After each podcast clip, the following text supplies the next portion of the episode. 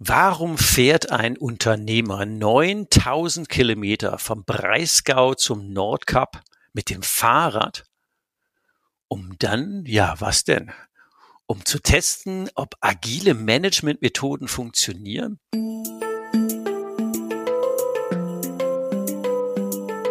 »360 Grad von Chef zu Chef«.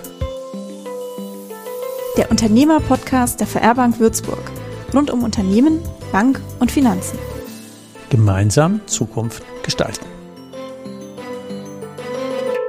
Über 9000 Kilometer mit dem Fahrrad von Breisgau zum Nordkap und zurück, um auszutesten, ob agile Managementmethoden auch im Tagesalltag eines Fahrradfahrers funktionieren.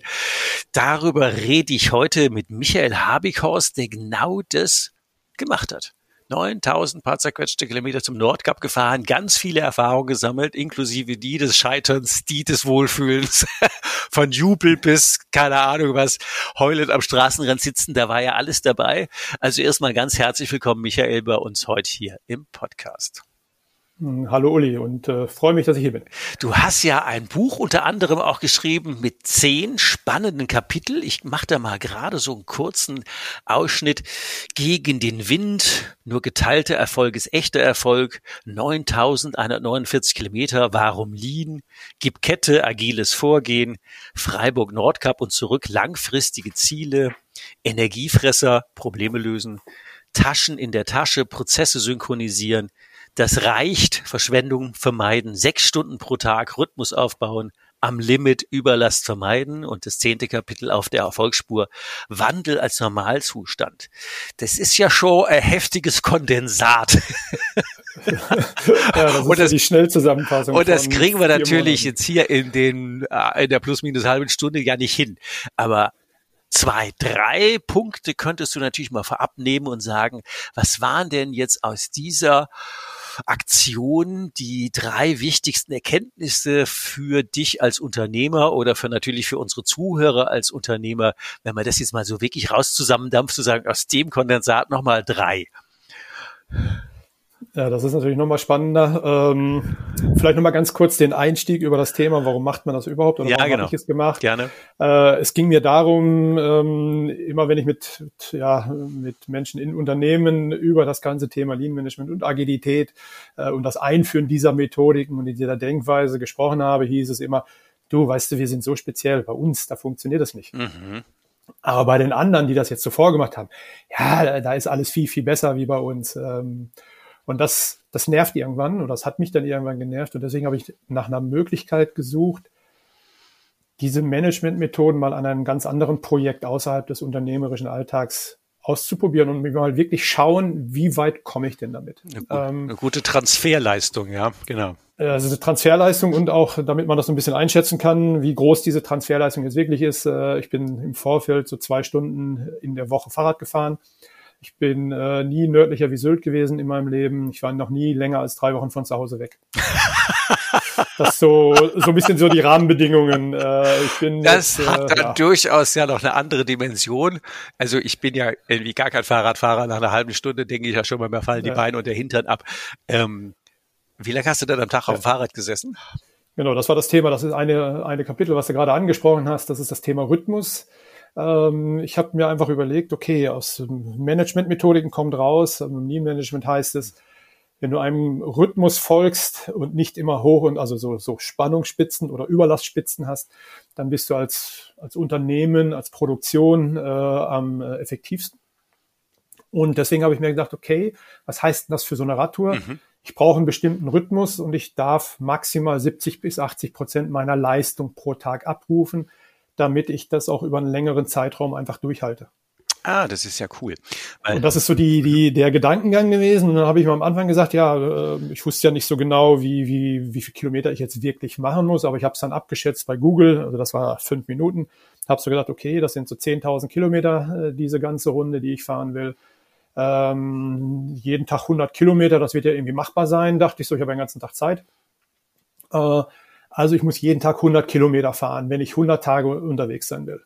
Dann habe ich noch ein paar Rasttage, äh, damit ich auch, äh, ja, auch diesen Rhythmus einhalte.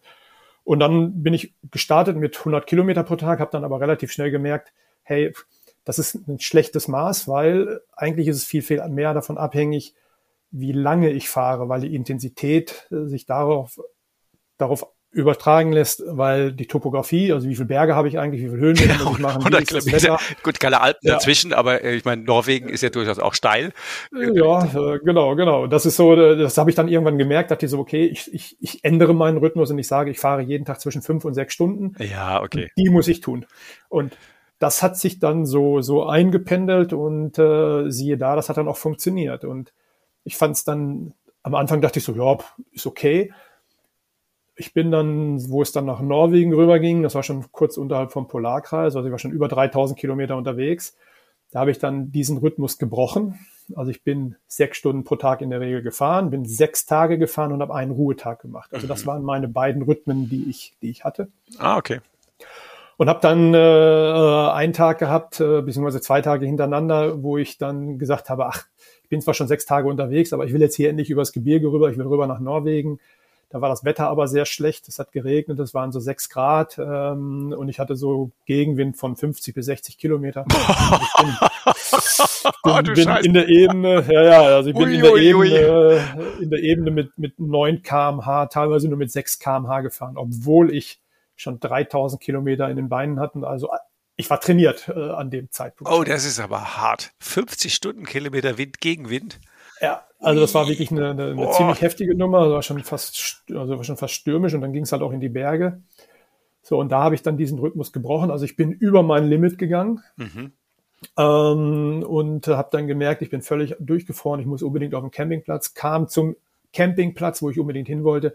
Campingplatz geschlossen. Super. Bin zum nächsten gefahren, der war auch geschlossen und dann war ich eigentlich, ja, ich war fix und fertig. Das war down, ja, mehr. dann ist fertig. Äh, genau. genau, genau. Und dann äh, habe ich, hab ich im Wald geschlafen. Ich hatte kein, kein Wasser mehr, ich hatte nichts zu essen mehr, äh, weil ich halt, ja, äh, da auch ein bisschen nachlässig war an dem Tag habe dann mir mit meinem Wasserfilter Wasser geholt aus dem, aus dem Sumpfgebiet. Der Wasserfilter war sofort verstopft. Ich habe so eine Viertelstunde, 20 Minuten an meinem Wasserfilter gepumpt, hatte so einen halben Liter Wasser herausgekriegt, hab's aber nicht mehr auf die Spur gekriegt. Und das ist das Krasse, fand ich persönlich, wie schnell es geht, dass man dann auch nicht mehr in der Lage war oder dass ich dann in dieser Situation nicht mehr in der Lage war, klar zu denken. Ja, das ist ja schon und, übermenschlich. Also das, äh, da sind ja einige ja. Sachen zusammengekommen. Aber da merkt man in Anführungszeichen, wie dünn das Eis ist, weil eigentlich ist es ja alles ja. normal. Es ist eine Straße, es ist ein Land, ein Campingplatz, genau. auch wenn der zu ist, gibt den nächsten. Aber wenn man dann over, over limit ist, ähm, dann hast du echt Hirnaussetzer. Das kann ich 100% nachvollziehen. Da läuft nichts mehr. Genau. Und das ist so dieses Thema, was ich so gemerkt habe. Hey, also in dieser Überlast, da kommt man schneller, als man meint. Und das, das viel krassere war, am nächsten Tag bin ich dann ja normal weitergefahren und da hatte ich den einzigen Schaden am Fahrrad während der gesamten Tour, das war ein Platten. So, und jetzt muss man kurz wissen, ich habe den Rahmen, den Fahrradrahmen mit einem Freund selber gebaut. Der, mein Freund von mir, der, der schweißt Fahrradrahmen so als Hobby. Ähm, äh, ich habe dann das Fahrrad komplett selber aufgebaut. Also das heißt, ich bin auch technisch ein bisschen affin. Ähm, und jetzt stehe ich da mitten in Norwegen, irgendwo in den Bergen äh, und habe den Platten. Ich hatte alles dabei, aber ich habe mich außerstande gesehen, das zu reparieren. Ich habe fast geheult. Und das hat mir so gezeigt, es war nicht nur der Abend an dem Tag, wo ich, wo ich völlig fertig war und in die Überlast gegangen bin, sondern das war auch der nächste Tag. Und, und das war so ein Zeitraffer, was ich so gedacht habe, hey, was heißt das eigentlich für die Menschen im Unternehmen? Ja, genau. Wie schnell, wie schnell kommt man eigentlich an so eine Position, an so eine Stelle äh, in den Burnout, ohne dass man es am Anfang wirklich gemerkt hat und so nach dem Motto, ja, es geht ja schon noch, ich habe ja, ich habe ja Reserven und ich bin ja gut trainiert äh, und und und und und und also das war schon ein, ein, ein ziemlich krasser Moment für mich und äh, auch ein bisschen, ich war so ein bisschen schockiert, äh, aber auch erst im Nachhinein, weil währenddessen habe ich es nicht mehr realisiert. Wenn jetzt Scotty vorbeigekommen wäre und hättest den Beam Me Up Knopf drücken können, dann wärst du auch zurück im Breisgau gewesen, oder? Oder ähm, hättest du den nicht gedrückt? Nein, nicht ganz. Äh, den hätte ich nicht gedrückt, weil äh, ich habe eigentlich am zweiten Tag, äh, wo ich unterwegs war, gleich so die, ja, meine erste Aha-Erlebnis und mein erstes großes Learning, nämlich ähm, es hat ziemlich viel geregnet, gleich von Anfang an. Und ich bin, also die paar Stunden, die ich sonst gefahren bin, bin ich nur bei schönem Wetter gefahren. Äh, ich hatte ja auch gar kein Equipment. Ich habe mir das gesamte Equipment ja noch vorher gekauft und auch Regensachen. Und am zweiten Morgen bin ich dann aus dem Zelt raus und der Campingplatz stand so zwei, drei Zentimeter unter Wasser. Das war in Straßburg. Und es war am Schütten wie aus Eimern. Und da habe ich gedacht so, hey, pff, also so habe ich mir das aber nicht hier vorgestellt. und, und, und, da habe ich mir dann das erste Mal Gedanken darüber gemacht, hey, was gibt's eigentlich für Abbruchkriterien, wenn man mal, wenn man ein Projekt startet? Ja, wann, genau, wann ist denn Exit? Mhm. Wann ist eigentlich der Exit? Und, und da habe ich dann mal nachgedacht und da bin ich eigentlich auf nicht so wirklich viele Sachen gekommen. Und ich hinterher stand für mich fest, okay, wenn ich krank bin, wenn es gefährlich ist oder wenn ich verletzt bin, dann kann ich nicht weiterfahren. Aber ansonsten gibt es keinen wirklichen Grund okay. aufzuhören oder zu stoppen. Weil man sieht. Und mit dieser Erkenntnis bin ich weitergefahren. Hinterher, so nachher wusste ich, das war der regenreichste Sommer seit Wetteraufzeichnung. Äh, von den 109 Tagen, die ich unterwegs war, hat es an 47 Tagen geregnet. Oh oh. Und es war, es war aber nie ein Thema für mich, weil ich, weil meine Abbruchkriterien nie, ähm, ja, nie da waren. Und deswegen bin ich immer weitergefahren. Und deswegen war es in diesem Falle auch kein, kein Kriterium für mich. Ich hätte vielleicht mal eine Pause machen sollen, ja, aber ein Abbruchkriterium für das gesamte Projekt war es nie. Ach, ein spannender Punkt. Vielleicht mal einen Schritt zurück zu dem Rhythmus. Ähm, das kenne ich. Ich habe die für mich mal die 90-90-1-Methode entdeckt. 90 Tage lang, 90 Minuten genau eine Sache machen. Und weil ich ja auch gerade ein Buch geschrieben habe, habe ich gesagt, da mache ich genau damit. Ich stehe morgens um halb sieben, habe ich einen Kaffee fertig und dann fange ich an zu schreiben und bis um acht wird geschrieben und äh, nicht die Menge Seiten oder Zeilen, sondern 90 Minuten. Und es ist so schön gelaufen. Manchmal waren ganze Kapitel fertig, manchmal war ein bisschen mehr. Ähm, aber nach 90 Minuten ähm, frühstücken gehen, fertig und dann normaler Tagesablauf und da war das Ding nach 90 Tagen auch fertig. Und das ist natürlich, ähm, weil der Kopf, der ist dann schon gleich morgens wach werden, Wecker stellen, Viertel nach sechs, halber sieben, Kaffee gekocht, geduscht, fertig und zack, und ich glaube, so ein Rhythmus ist einfach gut. Und auch dieses Abbruchkriterium-Thema zu sagen, no matter what, wir haben doch jetzt ein Ziel. Das ist, äh, glaube ich, auch ein gutes Learning. Wir kamen ja jetzt über diesen Ausflug, was gut ist. Sie hätte eh die Frage gestellt, wo kam die Idee her? Die haben wir ja jetzt schon. Ähm, und mhm. was ist, äh, was galt es zu testen? Das haben wir ja auch schon. Und es war ja eine Erkenntnis zu sagen, finde einen Rhythmus. Und der zweite könnte jetzt auch schon gewesen sein, zu sagen, na ja, also wenn man so ein Projekt anfängt, könnte man vorher auch die Abbruchkriterien festlegen. Und wenn es sie nicht gibt, kann man ja auch einfach durchziehen. Und die meisten Unternehmen, die aufhören, scheitern ja nicht wegen, ähm, wegen Versagens, sondern wegen Aufgeben. Also die, die sich richtig mhm. in die Wand fahren, sind ja eher selten. Ja. Also das ja, könnte vielleicht die, auch so ein Learning sein. Die wenigsten. Das ist ja. genau. Die wenigsten machen sich überhaupt Gedanken darüber, äh, äh über die Abbruchkriterien. Also haben wir wirklich, sagen wir, wenn wir an einem bestimmten Punkt sind, äh, brechen wir dann ab oder nicht? Oder fahren, müssen wir wirklich Vollgas gegen die Wand fahren? Oder, das erlebe ich eigentlich am meisten, äh, dass dann irgendwelche Projekte so nach hinten hin langsam auslaufen und irgendwann niemand mehr darüber spricht. Und das finde ich eigentlich immer das Schlimmste, weil dann wissen die Beteiligten nicht so richtig, was es jetzt ist. Und äh, da geht dann äh, ganz viel Lernerfahrung auch einfach verloren. Ja, weil man auch nicht dann irgendwann mal sagt, so, wir haben es ausprobiert, hat nicht funktioniert, wir hören jetzt einfach auf und verbrennen keine Zeit, keine Nerven, keine Leute, keine Menschen mehr, sondern haben festgestellt, wir haben es probiert, wir haben wir hören auf, fertig. Ist wirklich immer ein spannender Punkt. Was ist die Exit-Strategie? Inklusive, wie wird man blöde Leute los? das ist so ein, ein Punkt, den ich mich auch bei neuen Projekten überfrage, äh, was die Leute immer am Anfang irritiert. Ähm, man sagt so, wir sollten uns doch über eine Exit-Strategie unterhalten. Wie kommen wir denn eigentlich ähm, ehrenhaft wieder auseinander, wenn das hier irgendwie nicht funktioniert? Ja. Es gibt ich bin gerade dabei, mit einem Unternehmer eine Partnerschaft einzugehen und da äh, haben wir heute Morgen gerade drüber telefoniert und ich habe ihm auch gesagt, hey, äh, ich möchte, dass wir erst eine Kennenlernphase haben und wenn diese Kennenlernphase über mehrere Monate äh, nicht zu unserer beiden Zufriedenheit ist, möchte ich jetzt, dass wir definieren, wie wir auseinandergehen. Also was das dann auch finanziell heißt, den, den Einsatz, den jede, äh, jede Partei gebracht hat und sowas, wie wir das dann regeln wollen. Spart viel Ärger. Bei, bei einer, bei einer, ähm, bei einem Unternehmer war ich relativ lange mal im sogenannten Aufsichtsrat, also bei einer kleinen EG reicht ja einer, der heißt dann General, äh, bevollmächtigter der Generalversammlung und dann habe ich dem gesagt, mache ich. Ähm, und hier ist mein Austrittsformular und das unterschreibe ich jetzt schon mal rechts. Und wenn wir irgendeinen Punkt kommen, wo wir beide keinen Spaß mehr haben. Das liegt bei dir unterschrieben in der Schublade. Du schreibst einfach links dagegen und dann bin ich einfach raus und dann war's das. Mhm.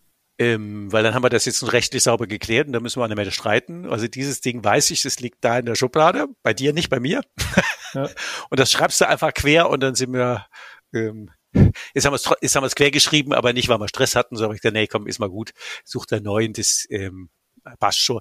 Aber dann hat man ja immer tatsächlich diesen Punkt schon mal definiert, was ich ähm, aus der Erfahrung relativ vieler Projekte, wo am Ende immer irgendeiner dann, äh, weiß ich nicht, äh, meistens war ich es nicht, aber äh, andere Leute da mit böses Blut irgendwie gegangen sind oder sich gestritten haben oder irgendwie, das macht dann auch unternehmerisch wenig Sinn.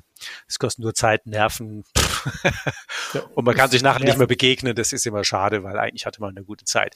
Zurück ans Nordcup. Also ich sage mal ein paar Erkenntnisse. Ich hatte ja nach drei gefragt, eine stand ja noch aus. 360 Grad.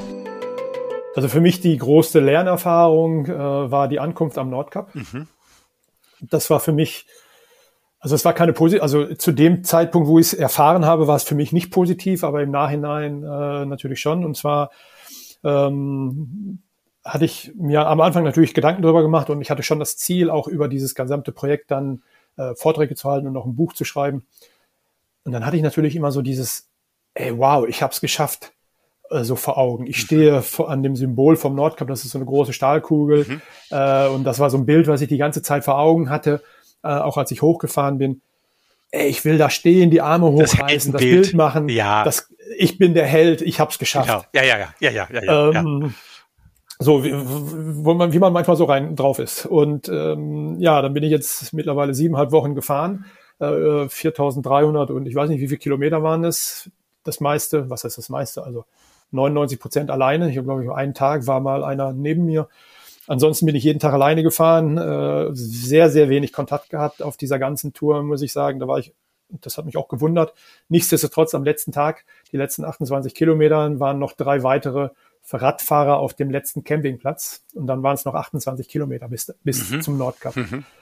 Wir sind morgens losgefahren, natürlich alle zusammen. Ähm, das hat mich schon so ein bisschen, ja, ich muss ehrlich sagen, genervt, aber ich dachte so, na, wird schon irgendwie. Währenddessen, während der letzten 28 Kilometer, man startet am Meeres, äh, Meeresspiegel, fährt hoch auf 300 Meter. Es ist relativ steil gewesen.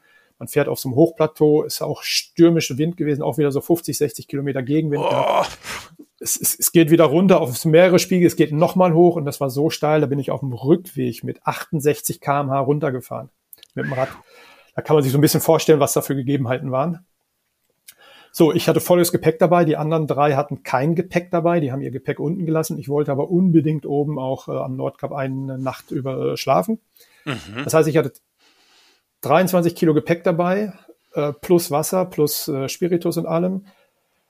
Und ich hatte jetzt natürlich dieses Bild vor Augen, ich stehe alleine unter dieser Nordkap-Kugel. Ja, das wäre schon gut. Und jetzt waren die ganze Zeit drei weitere Radfahrer hinter mir, wo ich die ganze Zeit gedacht habe, ey, nee, die waren in meinem Bild nicht dabei. Ich will da oben ankommen und dann kam ich in so einen Tunnel rein und habe ich gesagt, so, ey, ich gebe alles dafür, dass ich als Erster da bin und dass ich sofort ein Foto machen kann. Also ich will, ich will Erster sein.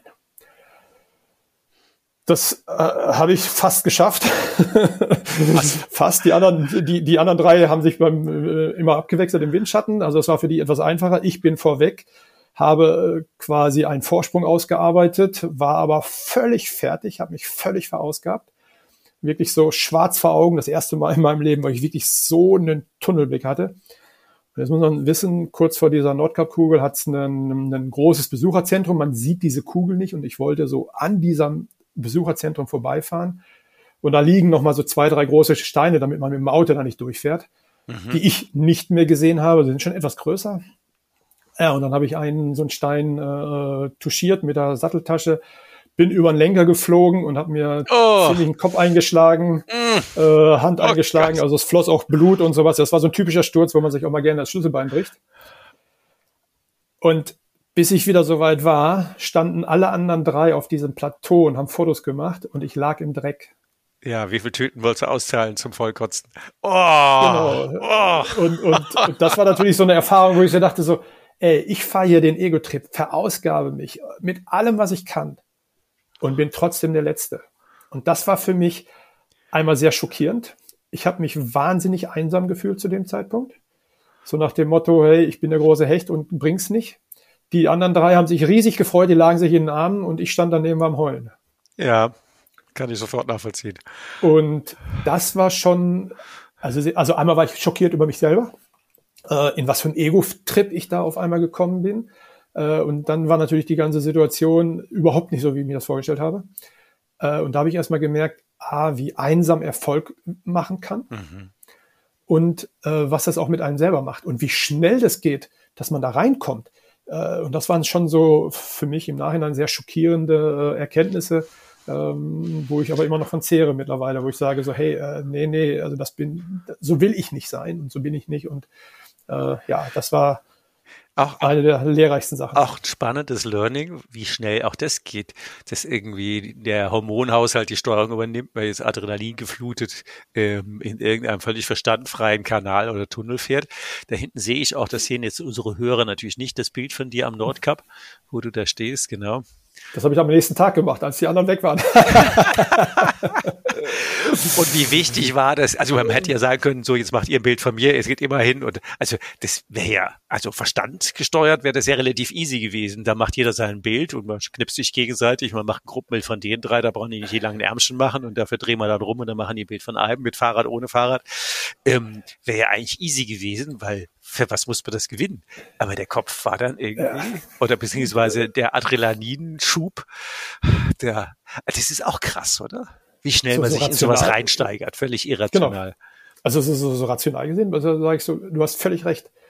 Aber in dieser Situation. Keine Chance. Völlig, keine Chance. völlig reingesteigert.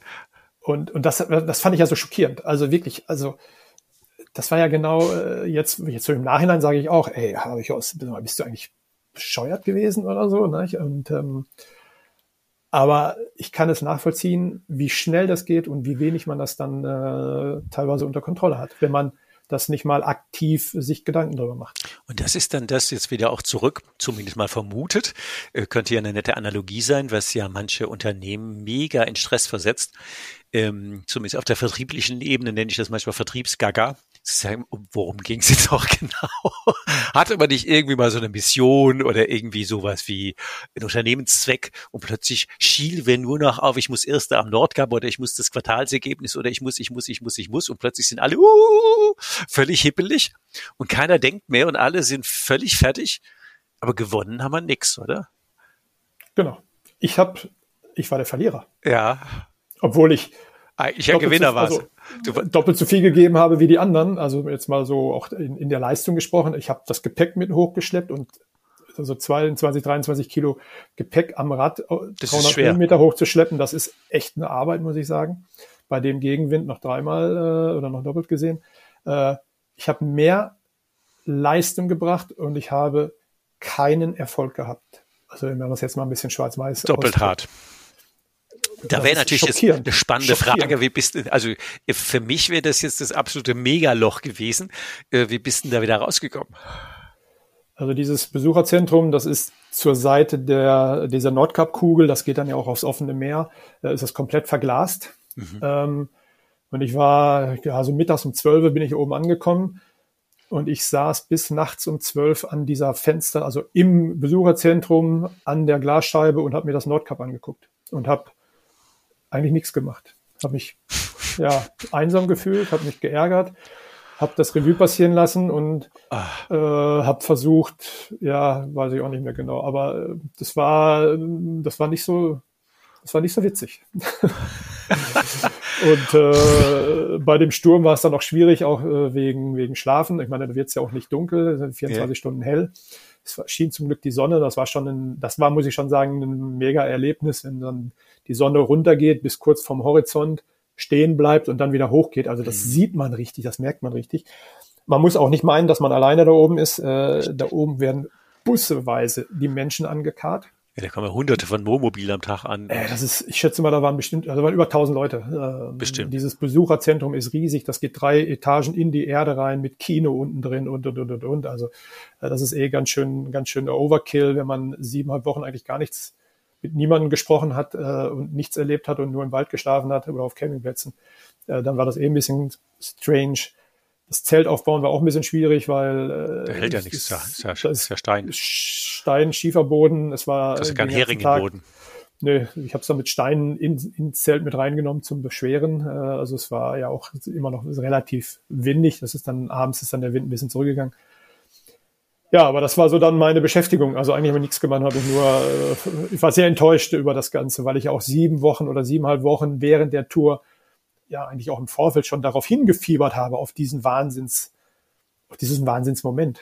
Ja, das ist auch eine gute Frage, die könnte man vielleicht an der Stelle auch stellen.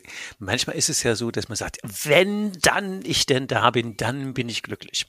Ja. Ähm, das war ja jetzt in dem Fall nicht so. nee, also leider nicht. Und äh, ich behaupte ja, also die Frage ist nicht, ähm, ähm, nee, sag mal andersrum, ist es der Weg oder das Ziel, was einen glücklich macht? Und ich würde sagen, weder noch, es sind die Weggefährten, aber das warst du ja für dich alleine in dem Punkt. Also wer war denn mit dir? Das wäre zumindest meine Antwort, dass mhm. das ähm, nicht wichtig ist, dass das Ziel erreicht wird oder dass äh, der Weg ganz toll ist, sondern dass man auf dem Weg ähm, gut mit sich umgeht. Und das wäre natürlich eine gute Frage, auch für den Heimweg. Was, äh, wie hast du denn das geschafft? Weil du hast ja jetzt nicht den Sieger-Epos, also das weiße Heimgaloppieren als weißer Ritter auf dem weißen Schimmel, war da ja jetzt nicht so, äh, ja, nicht so gewährt.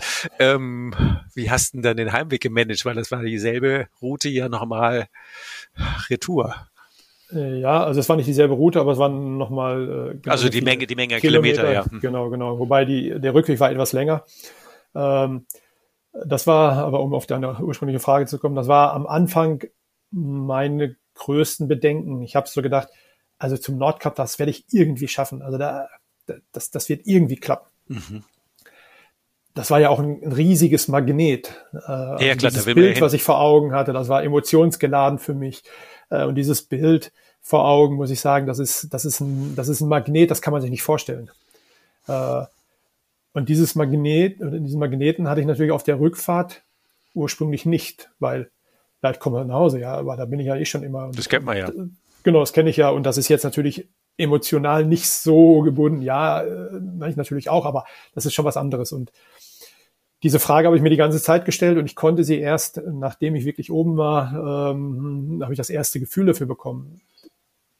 Ich bin, nachdem ich dann losgefahren bin, zurückgefahren bin, ähm, hat sich dieses, ja, die Ankunft war halt eine Enttäuschung für mich, aber diese Enttäuschung hat sich relativ schnell gelegt. Okay. Das muss ich auch ganz klar sagen. Äh, das war am nächsten Tag, habe ich mich damit so einigermaßen abgefunden gehabt. Ich habe dann auch am nächsten Tag, ich bin extra etwas früher gefahren, die drei unten nochmal auf dem Campingplatz getroffen, was sehr, sehr herzlich war, muss ich sagen. Das war so wie, ich treffe alte Bekannte wieder. Okay. Äh, Frieden gemacht. Und das, mhm. Frieden mit mir geschlossen. Sehr gut. Die haben das gar nicht so mitgekriegt. Mhm. Äh, ich hatte, ich habe zu zwei von denen habe ich äh, immer noch mal wieder sporadisch Kontakt. Und ah, ich cool. habe denen das, nachdem ich wieder zu Hause war, habe ich denen das auch mal erzählt, wie es mir da oben ging. Äh, und die meinten, ja, die haben das gar nicht so mitgekriegt, weil sie mich auch gar nicht gesehen haben, weil ich mich dann relativ schnell äh, ja auch, äh, sage ich mal, verdrückt habe. Ähm, also sie haben das Schlachtfeld, das Schlachtfeld nicht gesehen, wo du ähm, ja, wie es mir so richtig Kopf, Kopf, ging, Kopf über vom Fahrrad.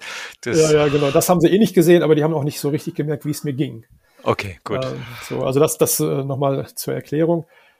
Und das würde ja auch für das normale Unternehmerleben oft gut passen, dass man an der Spitze ja. oft einsam ist und das, das Umfeld gar nicht weiß, wie es einem geht. Das könnte auch vorsichtig eine Parallele sein, die vielleicht der ein oder andere auch kennt. Da, da gehe ich von aus. Ja, also zumindest ähm, mir kommt das bekannt vor. 360 Grad von Chef zu Chef. Der Unternehmer-Podcast der VR Bank Würzburg. Rund um Unternehmer, Bank und Finanzen. Gemeinsam Zukunft gestalten. Ja, dann, dann ging relativ schnell, also der erste Tag, der war noch ganz entspannt, aber dann da oben also die letzten zwei, drei Tage zum Hochfahren, beziehungsweise dann das Runterfahren, da ist, das ist schön hügelig, das sind ganz wenige Bäume, ähm, aber äh, das Wetter war da auf einmal echt schön. Ich, ich hatte da die wärmsten Tage von der ganzen Tour. Es war auf einmal 28 Grad wow. äh, und strahlender Sonnenschein und ich habe dann auf so, ein, so einer Hochebene äh, geschlafen, wo unten dann die Rentiere rumgelaufen sind und ich saß oben auf so einem Hügel und habe mir das dann stundenlang angeguckt. Ja. Und das war schon genial, muss ich sagen. Also das hat so eine Energie gebracht und dann habe ich mich richtig auf den Rückweg gefreut, weil, das habe ich dann richtig gemerkt, ich wusste jetzt, was auf mich zukommt. Das heißt, diese Anspannung, die ich auf dem Hinweg hatte, die war völlig weg, weil ich gedacht habe, du, pff, ich habe es ja hier hochgeschafft und das war ja, das war natürlich zwischendurch ein bisschen anstrengend, aber irgendwie habe ich es geschafft und jetzt hatte ich das Selbstvertrauen und ich wusste ungefähr, was auf mich zukommt.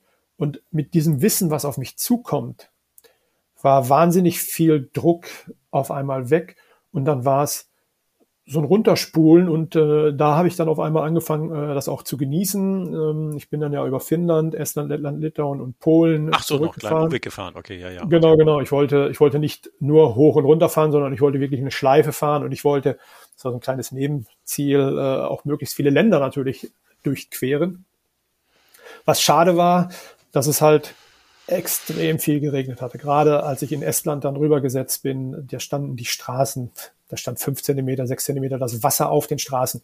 Äh, und ich bin den ganzen Tag da durchgefahren. Und Macht dann keine große Freude. Machen wir da mal kurz einen Ausflug Freude, in das Thema agile Managementmethoden, ähm, weil das war ja so der eigentliche Test. Ähm, mhm. Und da wäre es natürlich rein neugierig und spannend, was du aus dem Thema agiles Management du denn ausprobiert und ähm, umgesetzt und welche Erfahrungen du gemacht hast. Ja, es geht so ein bisschen in, in agiles äh, Projektmanagement. Ein bisschen spitzer ist das noch äh, gedacht gewesen.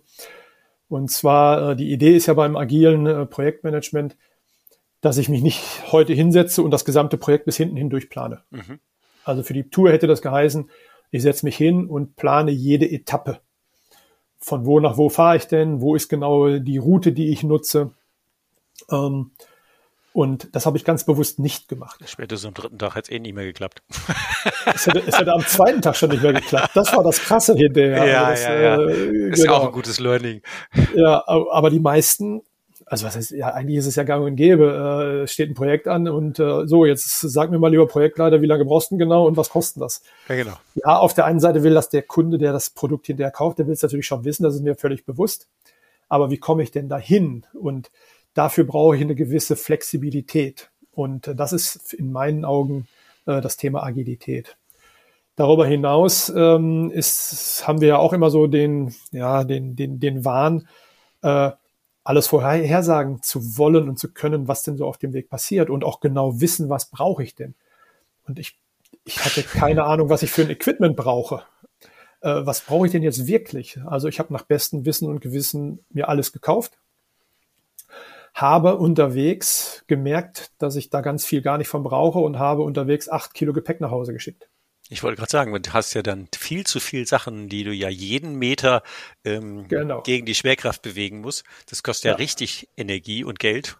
Genau. So, und das heißt, ich habe äh, das aussortiert und ich bin wirklich von Tag zu Tag gefahren. Ich habe mir äh, abends angeguckt, okay, wo geht's lang? Ähm, Gibt es da Campingplätze? Wie ist das Wetter ungefähr? Ähm, auf was muss ich mich so einstellen?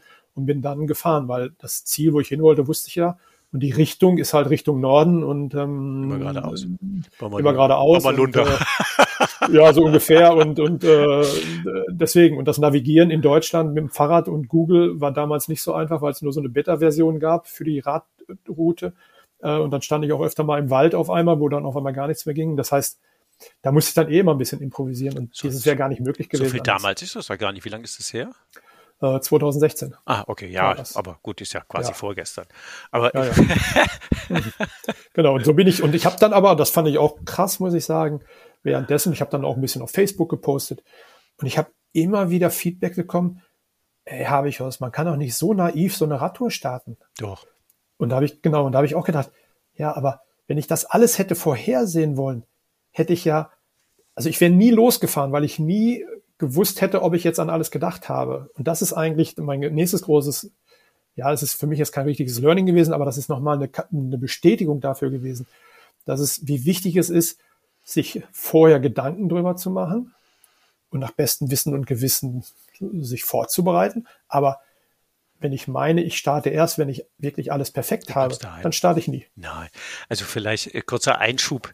Ähm, ich war ja früher relativ viel treppenderweise unterwegs, so mit ein paar Kumpels, waren wir irgendwann mal in Südamerika und haben gesagt, ja, von, das weiß ich nicht Nordkap, sondern von äh, Feuerland nach Alaska ist ja auch durchaus ein paar Meter, wenn man die zum Teil trennt, zum Teil reitet, zum Teil ähm, läuft.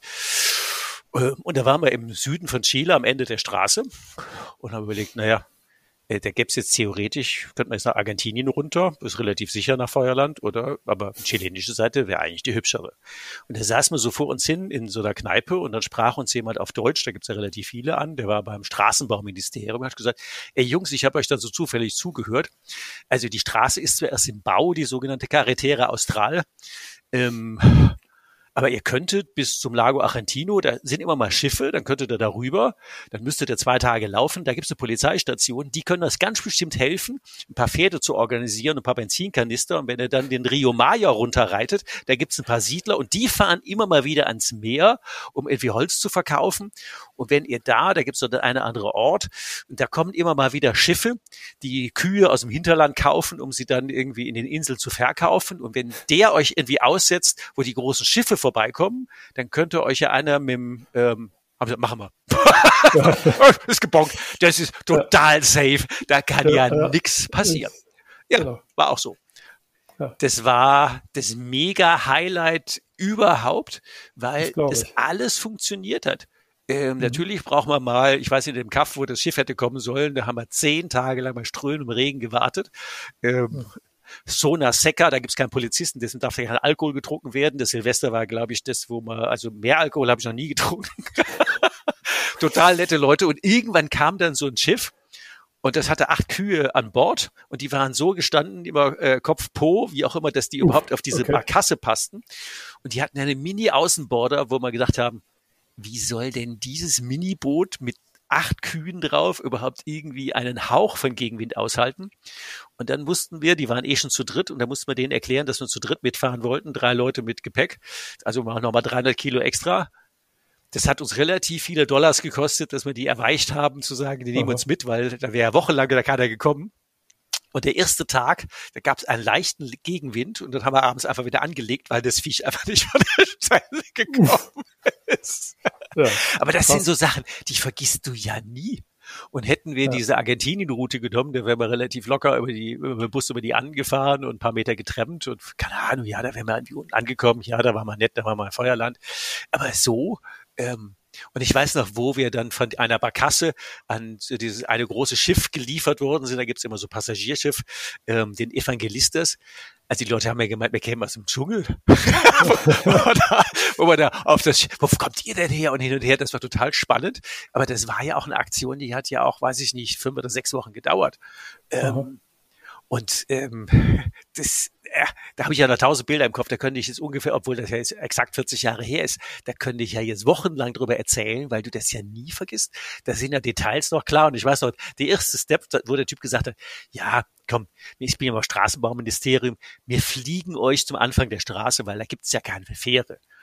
Aha. Und dann haben die, dann haben die so eines von diesen Propellermaschinen genommen, die die hatten und haben es einfach hingeflogen.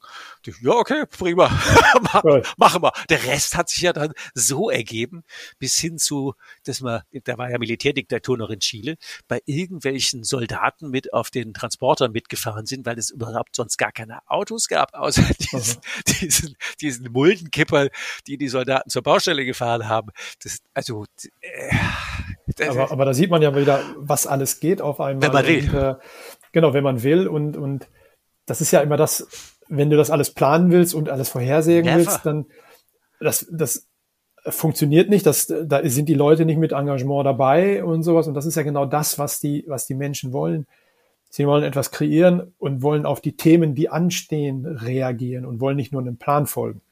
Genau, und dann wird es ja, wenn du jetzt das Agil nimmst, zu sagen, ich plane Tag genau. für Tag und guck mit den Ressourcen, ja. die da sind und mach einfach das, was geht und breche das auf die überschaubare Einheit runter, dann hast du ja abends zumindest mal meistens das Gefühl, was geschafft zu haben. Genau. Und wenn und du, dem anderen nicht, folgst, ja. dann hast du ja immer das Gefühl, du bist außer Plan, du hängst hinten dran, du bist nur im Stress. Ähm, man kriegt es nicht gebacken, man ist eigentlich auf der Loserspur. Da könnte ich jetzt noch ein bisschen weiter ausholen, aber eigentlich ist es ja, ich sag's mal, ein Stück weit entwürdigend. Es ist entwürdigend und es funktioniert auch nicht, weil dann versucht man einem Plan zu folgen, der sinnlos ist. Und dann geht man auf einmal Wege, die auch sinnlos sind. Ja, aber wir müssen dem Plan folgen, das haben wir doch beschlossen. Genau. Dann ist so, das Ziel und, nicht mehr so wichtig, sondern nur noch der Plan. Ähm. Und dann wird's ein bisschen hohl. So, mit Blick auf die Zeit, haben wir doch schon 39 Minuten tatsächlich oh. geplauscht, ähm, was aber gut ist. Ähm, na, eine Frage, du hast ja jetzt nicht nur das eine Abenteuer, sondern du hast ja anscheinend Spaß an solchen Challenges. Und da wäre natürlich die Frage, ähm, wozu eigentlich? Was ist denn so vom Rallye-Fahren, das sprengt jetzt den Rahmen, oder vom Meditieren oder von brasilianischen Kampftanz? Ähm, da bist du ja anscheinend ein wenig äh, wie soll man sagen, an den Grenzen ähm, unterwegs. Wofür? Ja, Grenzen, äh, also für mich sind es keine Grenzen. Okay. Für mich ist es mehr äh, das Umgekehrte, nämlich äh, was gibt es eigentlich alles in der Welt und ähm, wo lohnt es sich mal hinzugucken und was kann man einfach mal ausprobieren? Und ich, ich, äh, ich persönlich habe mir vor Jahren mal gesagt, hey, ich möchte jedes Jahr eine ungewöhnliche, ursprünglich habe ich es immer genannt, ich will eine coole Aktion pro Jahr starten. Mhm. Ähm, und die ist mal einen halben Tag und die ging dann bis zu meiner Radtour, die mehrere Monate ging. Äh, aber mir geht es darum, auch mal seinen Geist ein bisschen zu erweitern und über den eigenen Schatten zu springen. Und da sind viele Sachen gewesen, wo ich gesagt habe im Nachhinein, na okay, das brauche ich auch nicht nochmal. Ja. Aber dann habe ich es selber mal ausprobiert und dann kann ich selber für mich auch ähm, beantworten, diese Frage. Und ich mag es überhaupt nicht, diese Aussage, hey, das funktioniert alles nicht, das ist alles blöd, das mache ich nicht. äh, und, und, und um diesen Rahmen zu sprengen, bin ich damit angefangen und äh, bin bei einigen Sachen bin ich hängen geblieben, die ich heute immer noch mache. Also das Rallye-Fahren ist ein so ein Thema. Mit einer meiner besten Freunde gehe ich, äh, gehe ich ja zweimal im Jahr, einmal bis zweimal im Jahr äh, fahre ich lange Offroad-Rallyes, also die mehrere Tage gehen. Ähm, Capoeira mache ich mittlerweile äh, seit über zehn Jahren. Ähm, ich habe heute auch wieder Training. Ich gebe das Training heute auch. Okay. Ähm, also bin da so weit, war ein paar Mal in Brasilien schon deswegen, äh, habe aber auch schon in Shanghai, wenn ich geschäftlich unterwegs war, äh, Capoeira gemacht, wo man auf einmal einen Draht, also sofortigen Draht kriegt zu den Einheimischen, was auch immer super spannend ist. Ähm, und äh, ja, das, das ist eigentlich ja, äh, einfach eine Erweiterung und eine Bereicherung für mich, für mich als Person. Äh, genauso wie mit dem Meditieren. Das ist ein ganz anderes Extrem. Äh, das letzte Mal oder dieses Jahr war ich einmal sieben Tage bei einem Meditationsretreat, wo ich dann auch gemerkt habe, hey, das ist aber mal eine ganz andere Ebene, auf der man sich bewegt. Ist ja auch mal spannend. Also ich, ich finde es einfach bereichernd für mich in Person und ich kann es nur jedem ans Herz legen, auch mal nicht ganz alltägliche Sachen zu machen und ausprobieren und im Nachhinein sich überlegen, hey, hat mir das Spaß gemacht oder nicht? Das wäre eine gute Überleitung zu den drei Tipps, die wir am Ende einer Folge immer gerne an unsere Hörer geben. Also vielleicht wäre es der erste Tipp schon mal zu sagen, ey, mach mal was Außergewöhnliches. Das, was du nicht jeden Tag machst, um einfach mal ähm, zu gucken, was geht denn da noch? Was wären denn Tipp 2 und 3? 360 Grad. Drei Tipps für dich.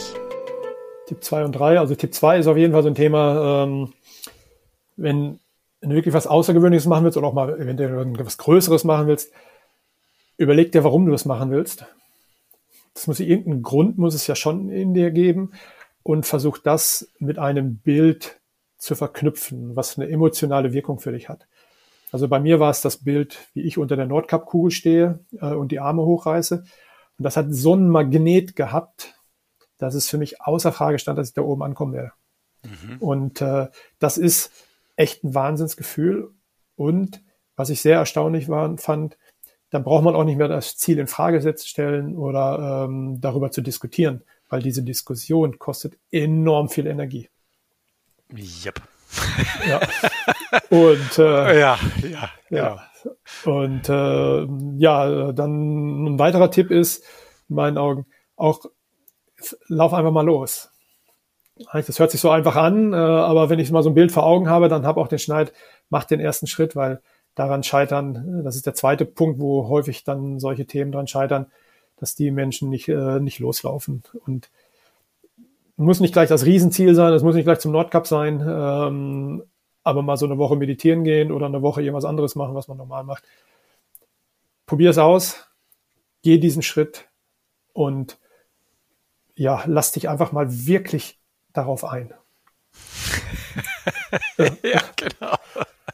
Ja, genau. Herzlichen Dank, Michael, für die Insights. Ähm, für euch, liebe Hörer, Leser hätte ich fast gesagt. Mit Michael gibt es noch einen anderen Podcast, äh, wo wir mit äh, Christian zusammen aufgenommen haben, das Thema radikal weg. Ähm, also wenn ihr die ein oder andere Folge schon gehört habt, dann hört mal rein, wie Michael einen Unternehmer unterstützt hat, der ein Jahr lang einfach ähm, weg war und sein Unternehmen in die Hände seiner Mitarbeiter gegeben hat. Und Michael war so ein bisschen der, der Backbone einmal im Monat, nee, zweimal im Monat einen Tag da und mit den drei Führungskräften als ähm, Mentor, Sparingspartner, Mentor, Sparingspartner genau. ähm, zu gucken, wie kriegen wir denn ja. auch herausfordernde Tagsalltagsthemen gewuppt. Und es hat ja auch funktioniert. Also von daher ähm, freut euch auf auch ähm, gerne diese Folge und natürlich Michaels Buch. Wie heißt es? Auf die schlanke Tour. Auf die schlanke so werden, so werden Unternehmen lean und agil. Genau. Und das haben wir natürlich in den Show Notes verlinkt und ähm, das andere Buch äh, mit Christian zusammen ähm, haben wir in der Folge natürlich auch verlinkt. Also ganz herzlichen Dank, Michael, für die Insights, für deine Story, für das Schwitzen auf dem Weg zum Nordkap. Und äh, ja. euch, liebe Hörer, einfach mal alles Gute und äh, ja, probiert mal die drei Tipps aus, macht mal was, was er nicht jeden Tag macht. Geht einfach mal ja. los. Genau, auch an dich, Uli, vielen Dank und äh, an die Hörer, ja, habt den Mut den Schritt zu gehen. Was brauchst du, um deine Zukunft mit uns gemeinsam zu gestalten? Abonniere uns, um keine Folge zu verpassen. Und leite den Podcast gerne an andere Unternehmer weiter, damit sie auch von den Tipps und Ideen profitieren. Die Links und Ansprechpartner mit Mailadresse findest du in den Show Notes. Wir freuen uns auf deinen Kommentar und deine Likes. Und jetzt noch ein Hinweis in eigener Sache. Neben unserem Unternehmer-Podcast bieten wir im Rahmen unseres Expertennetzwerkes VR 360 Grad eine Vielzahl an Coachings, Seminaren und Services rund um deinen unternehmerischen Erfolg. Den Link dazu findest du in den Show Notes.